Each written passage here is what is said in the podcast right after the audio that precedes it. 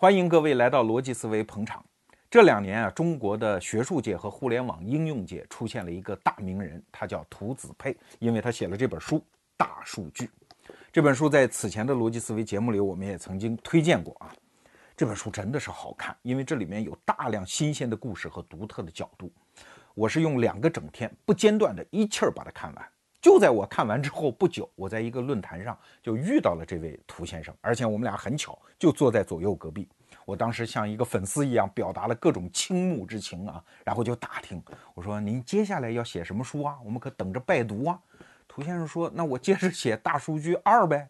我说，那你这二是怎么个二法呢？他说，我想啊，把美国历史和数据这两个概念结合起来写一本书。当时时间很短啊，但说实话，我听了这个创作计划之后，我心里是不赞同的。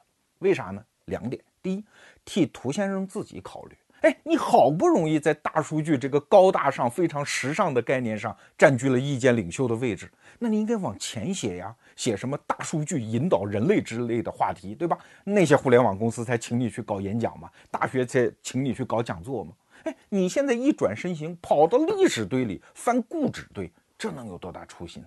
这能够形成什么样的声势嘞？这是第一。第二，大家想。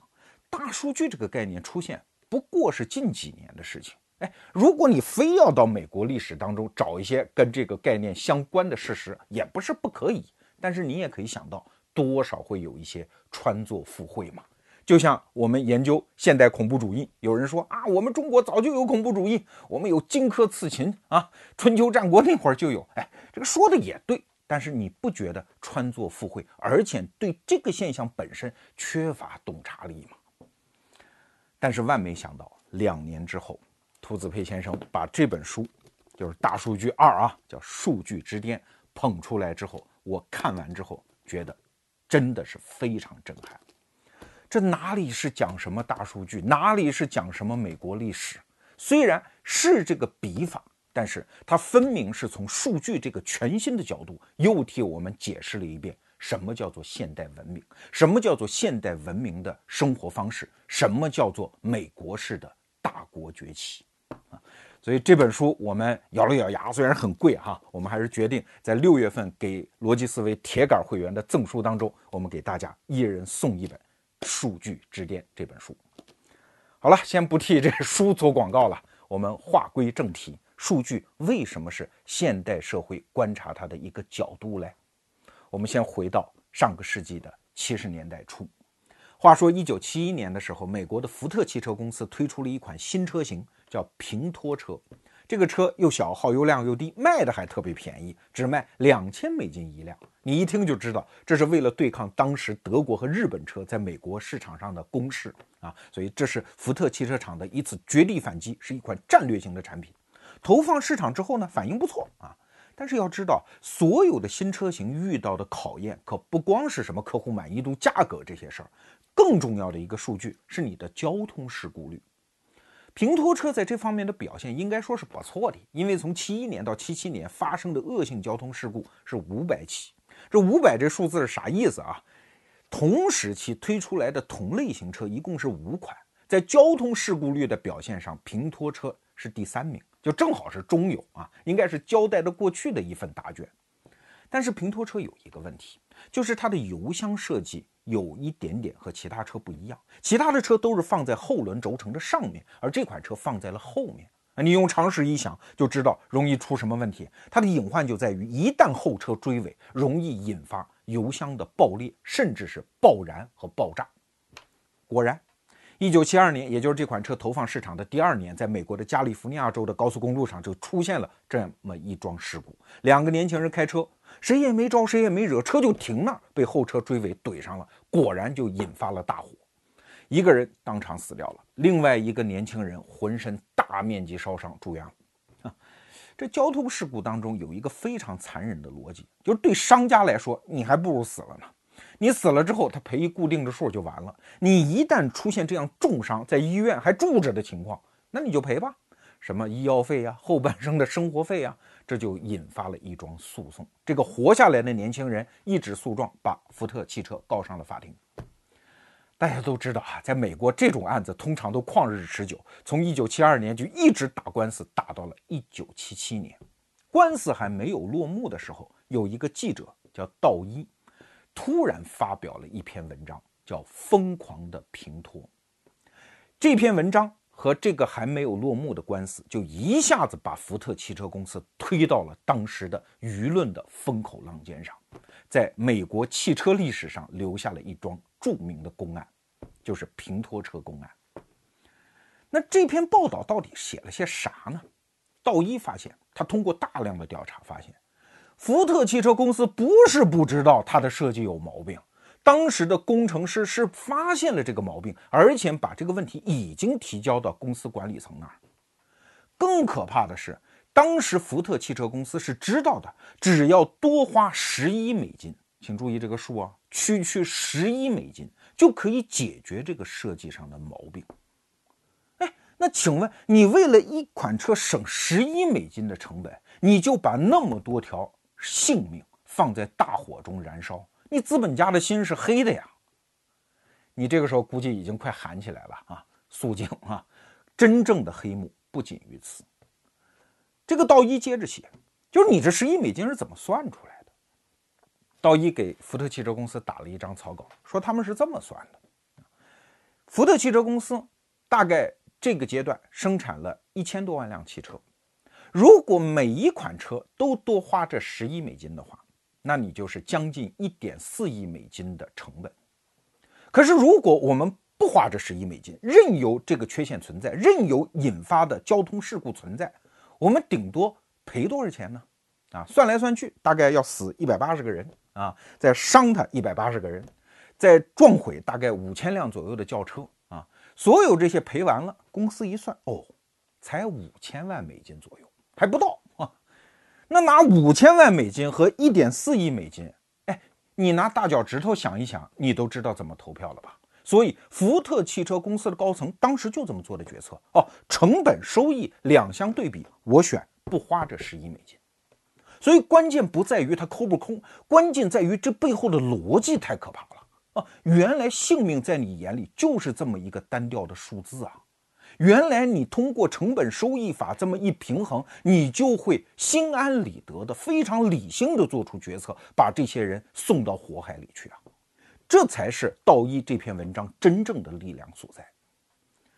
大家注意这个时间哈，一九七七年，大家知道新闻界把尼克松总统掀翻的水门事件是发生在一九七四年，区区三年后，这个时候媒体的力量是极大的呀。那基本上一个黑幕爆出来，有点像中国前几年的三幺五晚会似的，只要他一爆，你这公司就完蛋了。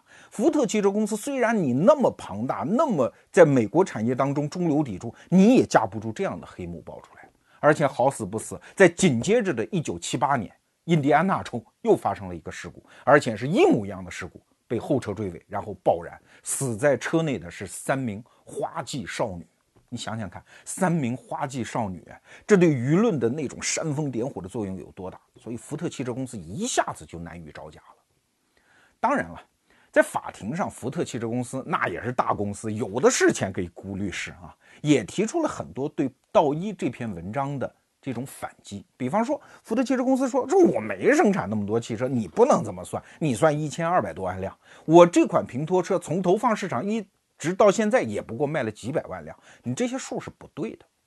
但是我们应该说，不管福特汽车公司在法庭上如何抗辩，这个逻辑它躲不过去啊！啊，包括后来曝光的一些文件，福特汽车公司这款平拖车刚开始是没有通过叫二十英里碰撞实验，就是当速度是二十英里每小时的时候，你撞撞烂了之后啊，应该发生什么样的事故？会不会发生油箱的爆裂？啊，刚开始是没通过的，后来福特汽车公司通过加固这个油箱，哎，把这二十英里每小时的碰撞试验算是混过去了。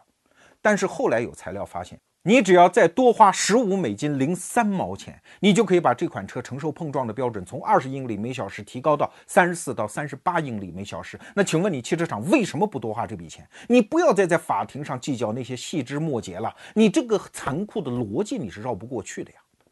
在这篇报道当中，道一把最后的矛头指向了一个数字，一个在计算成本收益计算法当中最最关键的数字。请问你一条人命多少钱？那个数是怎么得出来的呀？在福特汽车公司的算法当中，一条人命值多少？二十万美金。但是你把二十万美金一摊开，你会发现里面有些算法荒唐之极嘛。比如说，这二十万美金的构成里面有一条，一万美金是支付一个人临死的时候就被烧死的时候承受的那个痛苦，一万美金。哎，我烧你一回，我让你死一回，我付你一万美金，你干不干呀？如果你不干，你为什么这么算别人呢？人命至重啊，人命无价呀。在美国那种基督教文明的国家，连自杀都是被上帝不允许的呀。你怎么能用这么一个轻描淡写的数字来给人命框定一个价格来？所以道一这个指责，站在我们今天看，那是掷地有声啊，那是公知范儿啊。当然，道一还做了一些小创新，比如说他在这篇报道的结尾，他留了一块地儿啊，这叫请愿信，请所有看的这篇报道被感动、被愤怒的读者，你把这个请愿信缴下来，然后装到信封里，给国会寄过去，要求福特汽车公司召回这款车。这就有点像我们今天在微博上啊骂一个人呸，然后后面的人也呸，保持队形啊，集多少个呸，然后形成一个很有趣的文化现象。对，当时也是无数的民间的请愿信，雪片一样的向国会飞过去。那最后怎么样呢？最后还用说吗？福特汽车公司就把这官司输掉了吗？啊，赔这个还健在的年轻人二百五十万美金，然后法庭还罚了他三百五十万美金的惩罚性的罚款。时隔这么多年，我们也可以尝试心平气和地去理解一下福特汽车公司当年的道理。它的道理无非就是两条嘛。第一条，安全这个事儿它是没有尽头的呀。人类文明到现在为止也不可能保证生产出一辆车绝对不发生交通事故，对吧？那请问你要花多少钱来救多少人呢？举个例子讲，公司发现啊，如果我花一百万美金可以改进某项安全措施。明年估计可以减少两例交通事故死亡，请问我投资不投资？如果投资，这就意味着人命五十万一条吗？那请问，如果一亿美金才能救两个人，还救不救呢？如果一万亿美金救两个人，请问还救不救呢？啊，如果你的答案都是人命无价就得救，那就整个汽车产业就崩溃掉，因为没有办法做了，一辆车的成本就会高到无穷大，整个这个市场就会消失。如果我们坚持要搞市场经济，那对不起，就必须给人民定一个价，以便于企业主做理性的决策。这马克思韦伯不是讲的好吗？什么叫做资本主义啊？资本主义就是用计算的方法来决定所有的市场行为，这才叫资本主义呀！没有理性的决策，哪有合理的市场行为呢？这是第一个道理。第二个道理，就是不管怎么讲，人命至重啊，人命无价呀。整个人类的资源是有限的呀。假设你是国家总统啊，现在我们都是为了保护人命，一年的预算就这么多。请问我们是建一个水坝来防止洪水保护人命，还是多项癌症研究多投点资金来保护人命？两个项目都在这儿，都救人，你选吧。那只有给人命标定一个价格。我们看现在洪水潜在的危害会害死多少人，癌症会害死多少？只有这样一比较，我们才能够决定这笔钱怎么投嘛。没有这个标准，连国家的大政方针的决策、财政资金的投向都没有了依据，那这个社会不就乱了套了吗？所以很多人啊，我们说有的公知哈，反复在那说人命至重、人命无价的时候，他就没有回到社会的运行场景来重新理解这个问题。我们这期节目的策划人，人民大学的冯启娜老师啊，他专门找了中国前两年的很多报纸上的新闻，哎，就翻出来好多条这样的很荒唐的例子。比方说，二零零三年，《中国青年报》就有一个报道。一个小青年骑摩托车把人家一狗撞死了，自己也飞出去，自己也死了。最后这家要赔人命，那家要赔狗命啊！最后法庭判赔狗一万四一条，赔人一万九啊！最后把诉讼费一交，整个这一家就死人这家苦主拿到手的钱是几十块钱。那你说这不荒唐吗？可是这个荒唐是怎么造就的呢？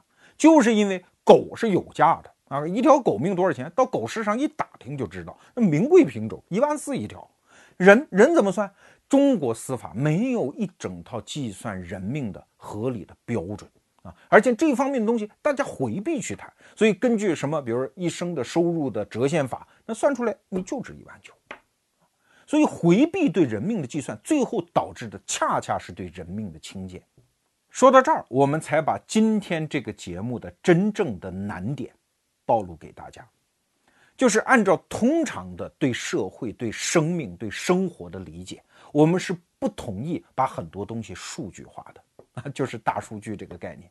但是社会运行又特别需要一个数据作为我们共同对话的一个条件。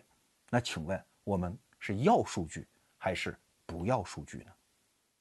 听了刚才那一段，估计你心里已经有数了。罗胖子是倾向于人命要有一个计算价格的，但是你可能会提出一个质疑啊，你这人命怎么算得清楚嘞？如果所有计算人命的方法都是错误的，和没有人命计算方法导致社会的混乱，那在永恒的错误和永恒的混乱之间，你让我们怎么挑？必须承认，这确实是一个问题。美国人为这个问题也是从很多年前就开始头疼，一直头疼到今天。现在美国也是是国际上的主流啊，计算人命的方法大概是这么个几个计算方法。第一，叫未来收入折现法，就是你这人不是死了吗？那我算，假设你活到一个平均岁数，你这一生按你现在干的这个职业，你一共会有多少收入？然后折现到今天，就是你死这一天，你这条命的价格。然后，如果为了照顾同命同价的问题，我们在全国再搞个平均数，这不就算出人命的价格吗？但是大家想想呀，一个人一生当中没准会换职业的。我今天搞脱口秀，明天我可能当总经理来，我的价格就不一样了。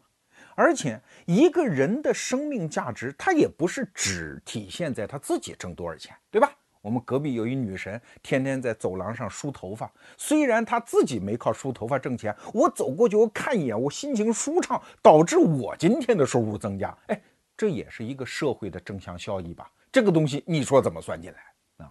所以这个方法看来是不妥。哎呀，美国人就想啊想啊，在五六十年代又出来一个经济学家叫谢林，谢林又发布了一个新的方法。这个方法后来他靠这一点甚至得了诺贝尔经济学奖哈。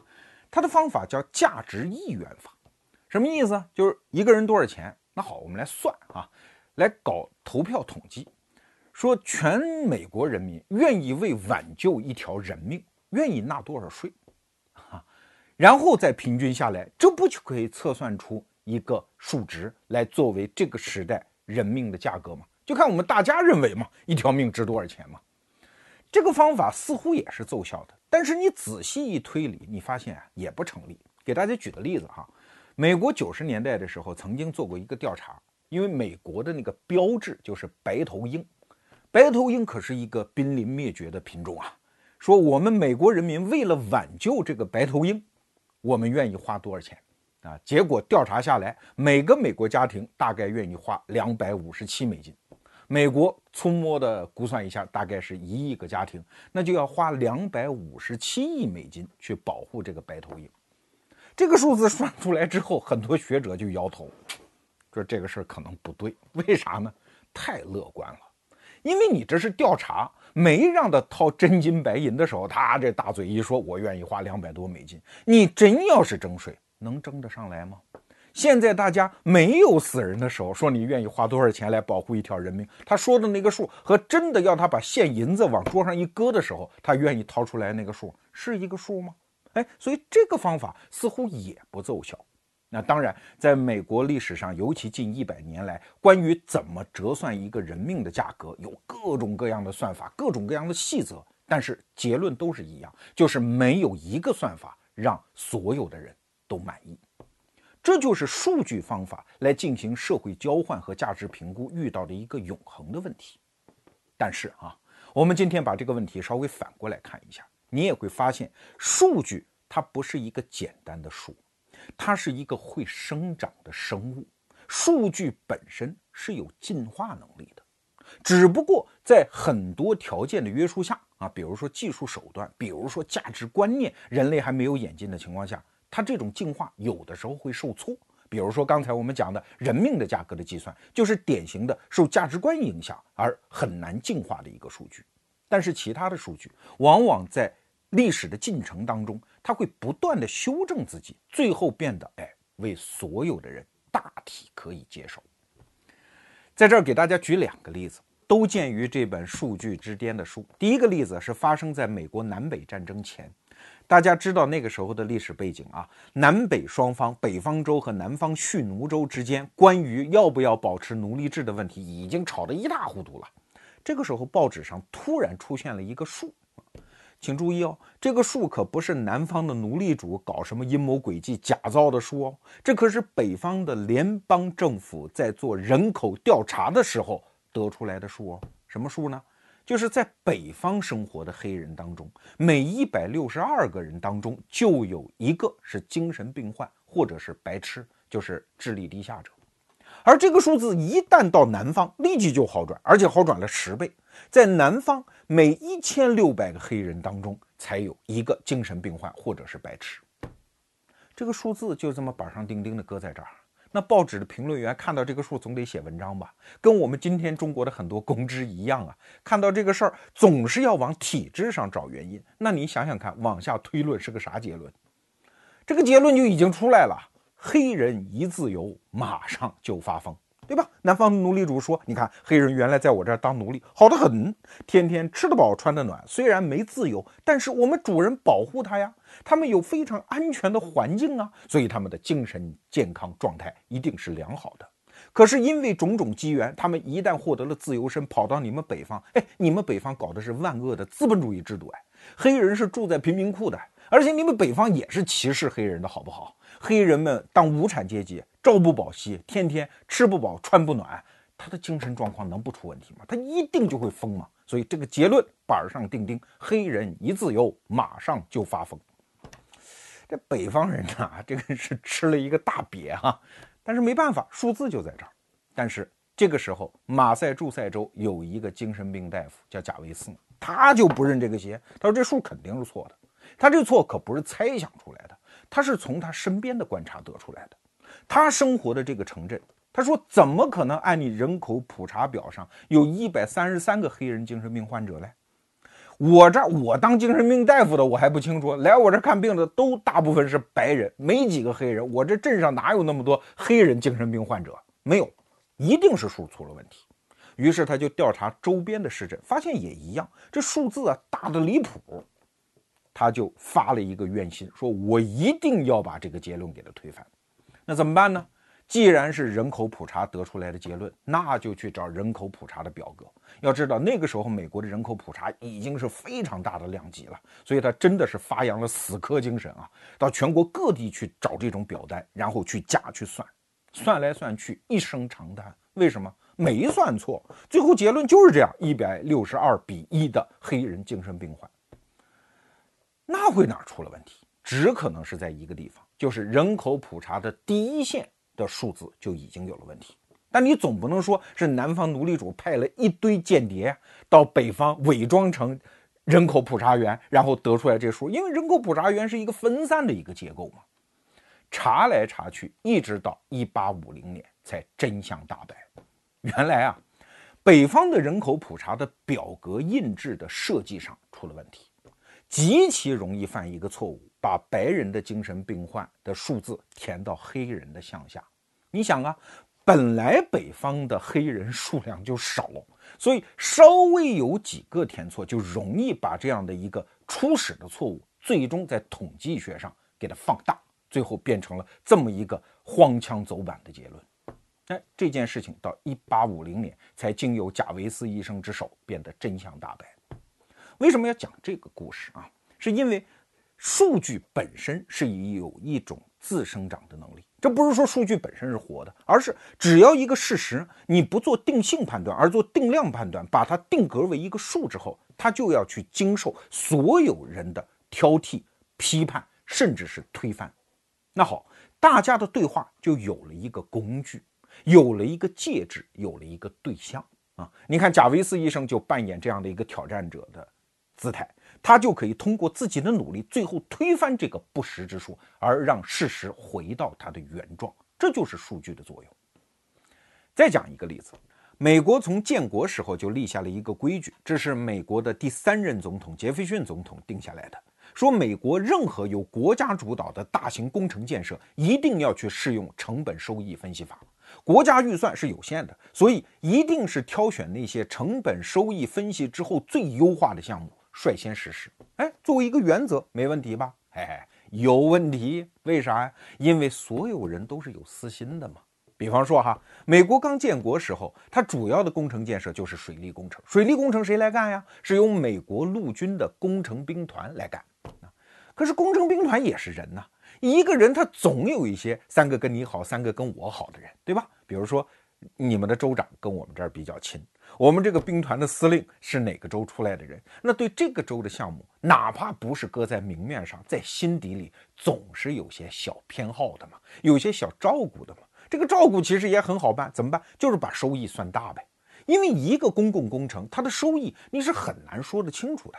你比如说一个大坝建成，它总有防洪收益吧，它有灌溉收益吧，它总有军事收益吧，没准还有点观光旅游收益吧，那就看你怎么算了嘛。哎，所以算来算去，如果他有意偏向的话，把一个项目算大，这是有可能的。所以，全国每个州报上来的每年有上百甚至上千个项目，都在工程兵团一家来做决定，就难免有这个弊端。但是弊端来了怎么办？不怕呀，美国人有的是办法。他们紧接着就设立了第二个部门，叫农垦局。哎，你看，好像是重床叠加，但是这个设计当中是有深意的。因为农垦局是管美国的农田灌溉的，他们也管建坝。也管搞水利设施，这样在客观上跟美国陆军的工程兵团就有一个竞争。那好了，一个项目，你说归谁建吧，或者先建哪个，那两家都拿报告，都拿所谓的成本收益核算出来啊，这个时候就会出现一个叫竞争的态势。那大家就各想各的招呗，对吧？工程兵团有一次算一个水库，他把什么都给算进去了，把海鸥都给算进去了。说你看啊，我建成这个水库会来一万只海鸥，这一只海鸥呢，我算它一年吃一千只蝗虫，可是，一只蝗虫呢，每年要吃掉一公斤的麦子，你算吧，一算出一个天文数字哦。你看我建这个水库，原来替美国人民省了这么多粮食不入害虫之口，哎，这也算我的收益。这农垦局的小伙伴们一看，哎，兄弟有没有搞错呀？这个也能算进来的呀？但是没办法，人就这么算，你不能说他没道理啊。好，农垦局说，那这一招你会玩，我也会玩啊。那我叫什么？算次级收益，因为我主要管灌溉嘛。你看啊，你这么算，呃，一个水利建成了。灌溉一片农田，哎，因为这个地方灌溉条件好呀，很多农民就往这儿迁呀。你看，很多大卡车就帮着搬家呀。你看，不就多了加油站吗？等人多了之后，这个地方就会出现电影院呀。电影院出现之后，就会出现大商场呀。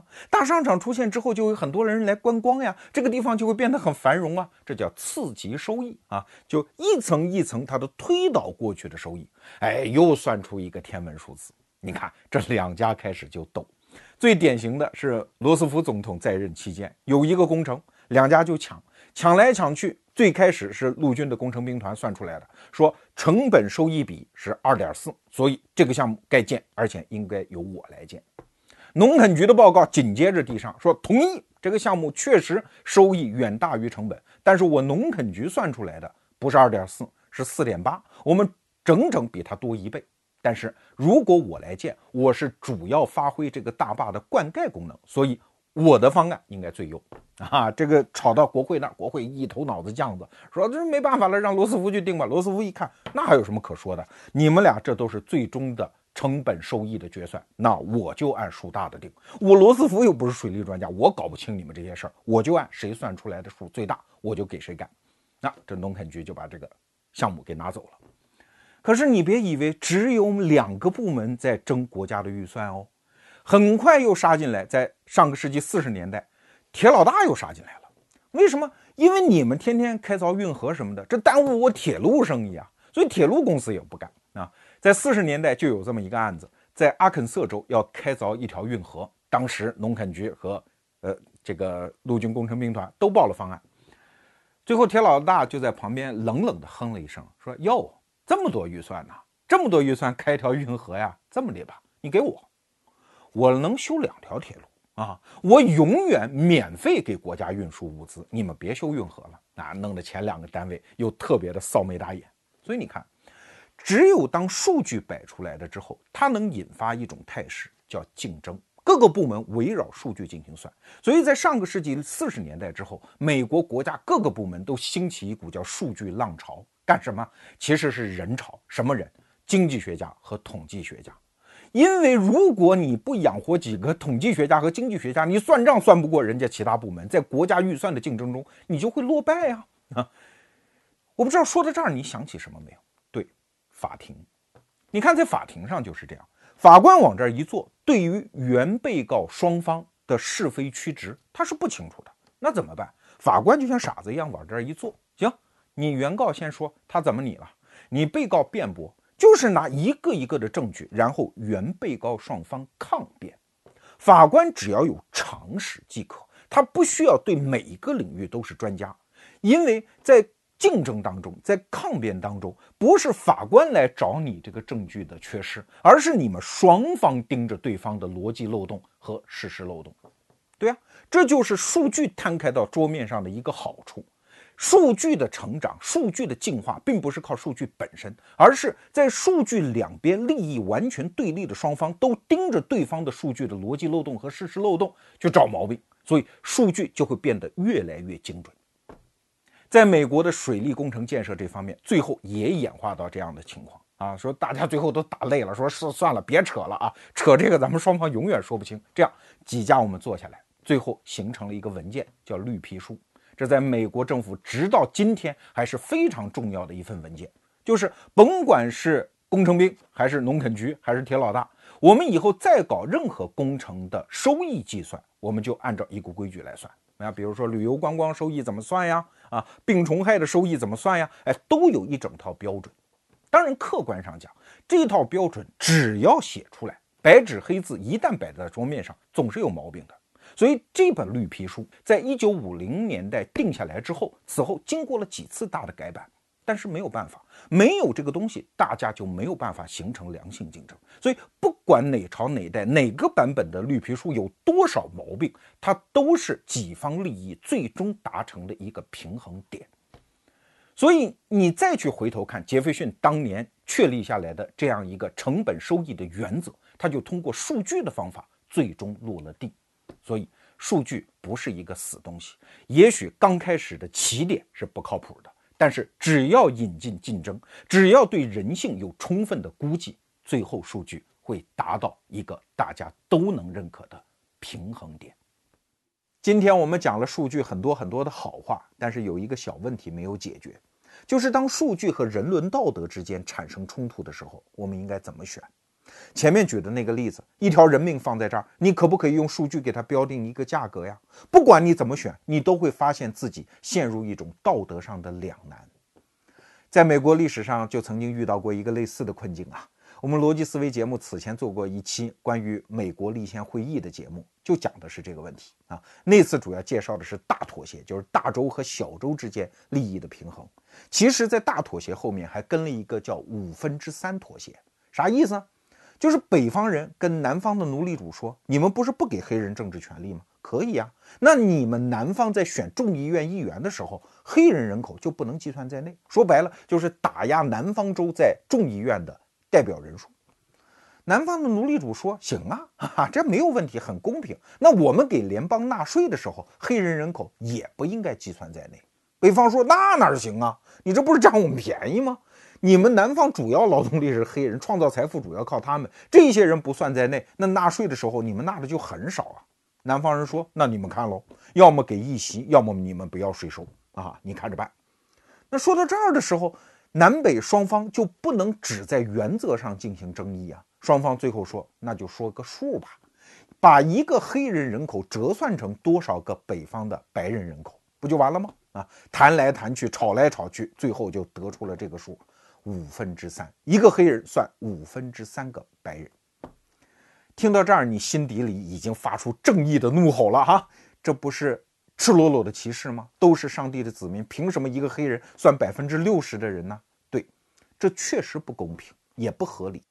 当时的与会代表汉密尔顿就讲过一句话：“五分之三这个数当然有瑕疵，当然不完美，但是又怎么办呢？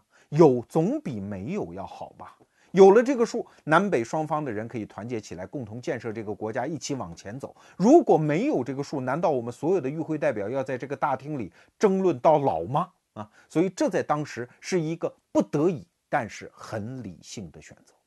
这是当事人的看法了。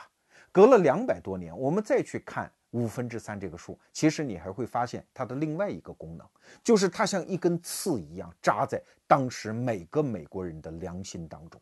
你不是信奉上帝的国家吗？那上帝的子民都应该是平等的，怎么有一帮人只能够按百分之六十的人算呢？这跟你建国主张的什么自由平等的基本原则不是相抵触的吗？这根刺一旦在良心里扎进去，它就会形成一种势能，让每个美国人都不得不正视这个伦理难题，从而要去解决它。它会随着历史进程的推演变得越来越膨胀，最后形成排山倒海的民意啊！果然，过了半个多世纪，这个问题通过南北战争就解决掉了呀！美国人终于在良心上可以松一口气了呀！从这个例子其实就可以看出来，数据和伦理道德之间并不是一个非此即彼的两难选择。现实可能是丑恶的，它会反映到数据当中，但这并不是说数据本身有丑恶和高尚之分呢。数据就是一个客观存在，它只是把原来那些被掩盖、被模糊的伦理难题翻到桌面上而已，成为那一根所有人看得见的眼中钉、肉中刺。它本身的存在就已经形成了解决这个伦理难题的前提。就像我们中国古人哈在讲怎么修身养性、怎么治怒，其实就有一招啊，就是你不要每时每刻让自己别发火，这你也做不到。那怎么办呢？你每发一次火，你就在墙上画一道杠杠啊。过了几个月，你再来看，哎，这个杠杠是不是越画越少？那这其实就是一个数字对我们起到的一个心理暗示作用啊，我们就在制怒啊，就在调整自己的情绪，有助于问题的解决啊。你看，数字在伦理难题上其实也能发挥如此大的作用。说到这儿啊，我们就该把这期节目的底牌亮出来给大家看一看了。表面上我们说的是数据，而实际上我们想介绍的是一个结论，那就是现代文明是建立在数据文明基础上的一种生活方式。你可能会不同意哈，说数据文明那玩意儿多枯燥，多没意思啊，多没灵性啊！外在的大千世界那么变化万端，那么丰富，用几个数字它能描述出来吗？我们人类追求把握世界、理解世界，要追求个效率啊！我们用灵性，用直觉。用定性的方式可以直接把握它。你看，我们中国人的老祖宗就是这么干的。我们理解世界的变化，讲的是这套嗑啊：太极生两仪，两仪生四象，四象生八卦。哎，你看，虽然也有数，可是这个数可不是数据文明那个数哦，是我们用审美的方式，直接用灵性把握这个世界的结论啊！而且这套结论永远颠扑不破，到哪朝哪代你都不能说这个结论是错的。所以啊，中华文明啊和数据文明之间确实隔着一道观念的鸿沟啊。二零一二年，中国有一个类似于笑话式的新闻啊，有一个发改委的专家发布了一个数，说中华民族的复兴指数已经达到了百分之六十二点七四，好多人哄堂大笑。你看，数据文明和我们的中华文明面对同样一个数字，态度就不一样。如果是数据文明中的人，比如说美国人，他就可能会跟你争论，说你这个模型有问题，你这个算法有问题，你这个参数有问题，你这个数据的来源有问题，他跟你折腾这个。可是我们中国人呢，往往看见就是一通嘲笑就完事儿，把你踹翻完了。说民族复兴怎么可能用数据来表达嘞？啊，所以微博上很多人嘲笑，哎呀，说我这个胃疼现在好了百分之六十二点七四了啊，哎，就在嘲笑他。但是啊，数据文明纵有千般不好，今天也请容罗胖为他讲出三点好处。第一个好处呢，是让人和人之间可以对话，而且可以得出阶段性的结论。比方说哈，刚刚过去的端午节，我们不是数据文明的人，就会为甜粽子、咸粽子吵来吵去。这种吵，对不起，吵千秋万代也不会有结论的，好不好？如果站在数据文明里，那就清楚了。那我们为什么吵？是说这两种粽子哪种更健康吗？那我们先确立标准，是不是摄入的卡路里越多就越不健康啊？那就量呗，量出数，最后一翻两瞪眼，结论就做出来了。这是第一个好处。第二个好处，数据文明可以让人和人，尤其是陌生人之间的远程大规模协作变得可能。我们在此前的节目里面多次讲过。陌生人之间的分工和协作是现代财富创生的根本基石啊！没错，比方说西餐啊，它就容易通过数字标准化，然后形成跨空间的协作啊。比如麦当劳，一个城市有一个中心厨房，它生产一部分，然后通过数据来指导下一个阶段的生产。一个薯条炸几分钟，油温是多少，用数据可以控制它的口味。可是你换到我们中餐，那就完蛋了。因为它所有的烹饪系统是一个黑箱，这个黑箱只有经验丰富的大师傅可以掌握啊，油温是多少，火候是多少，酱油是少许等等，它一切不数据化，就导致一个大师傅的手艺和他做菜的口味没有办法横向协作，师傅跟徒弟也传不下去，横向之间的协作您就更别想，哈哈，这是第二条好处，第三条好处。就是数据是一种可以累进的文明。我们拿中医打比方啊，很多人都知道我是反对中医的啊。今天不谈这个话题，我们就看中医的一个缺陷。我们现在谈中医的最高水平是什么？很多人说来说去，不还是几千年前的那本《黄帝内经》吗？哪个当代的中医敢说我现在拿出的这本医书，我现在讲的这套中医理论比《黄帝内经》牛？谁敢说？没人敢说。这就说明什么？这一套理论纵有千般好处，它是一种不能进展的文明方式。可是现代医学啊，我们通称的西医，它纵然有千般不好，它有一个好处，就是后人的成就一定是站在前人的基础之上的，后人的发现一定是站在前人的阶梯之上的。它的数据的一点点的演进，让人类对自己身体的认知的边界是虽然艰难，但是毕竟在推进的一个知识系统。所以说到这儿，什么是现代化？为什么说数据文明奠定了现代化的基础？就是因为上面我讲的三个特征：有了数据，人和人可以对话，人和人可以协作，知识和知识可以产生累进的作用。而现代化不就是这样？爆发开来的吗？这期节目的最后，让我们引用兔子佩先生的一句话吧。他说啊，数据不像有的人说的那样是什么资源，数据它就是土壤，而数据的开放和透明是在这片土壤上流淌的河流。这片土壤到了哪里，这支河流流淌到哪里，哪里就会盛开文明之花。